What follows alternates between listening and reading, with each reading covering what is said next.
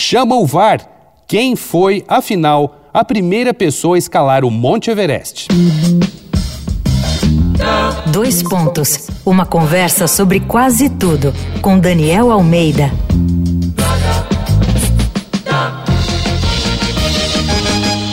Série Ao Infinito e Além aqui do Dois Pontos continua lembrando de algumas expedições que expandiram os limites humanos. Por isso a gente precisa dar um pulinho na fronteira entre o Nepal e o Tibete.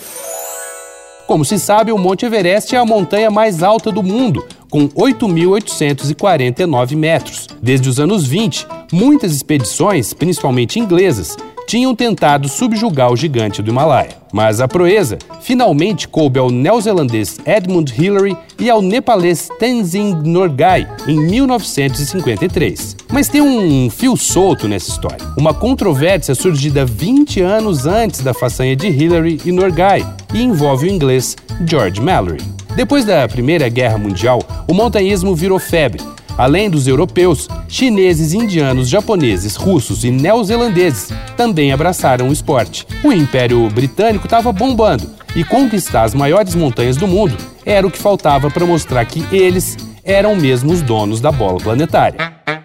Foi nesse contexto que o inglês George Mallory virou uma estrela do alpinismo.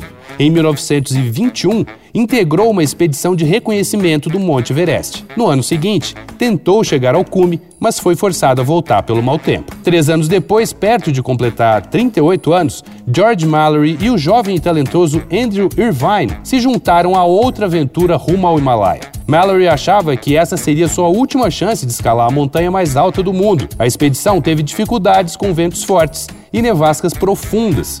No dia 8 de junho, a dupla partiu do último acampamento, a mais de 8 mil metros, em direção ao topo da Terra. Os dois montanhistas foram vistos por um colega com a ajuda de um telescópio, na crista nordeste da montanha, a apenas algumas centenas de metros do cume eles nunca mais voltaram para o acampamento. Na década de 1930, o machado de gelo de Irvine foi encontrado a cerca de 8.440 metros. Um cilindro de oxigênio da década de 20 foi encontrado em 91. O corpo de Mallory foi finalmente encontrado a 8.155 metros, oito anos depois. Irvine nunca foi encontrado. Tinha uma esperança de que se encontrassem a câmera fotográfica de Mallory e assim ia ser possível revelar se eles tinham de fato atingido a meta.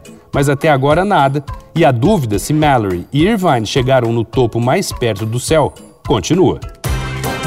Vai lá no arroba Danico Illustration e dá uma olhada nas ilustrações inspiradas na série Ao Infinito e Além. Eu sou Daniel Almeida, dois pontos. Até a próxima. Você ouviu Dois Pontos, uma conversa sobre quase tudo com Daniel Almeida.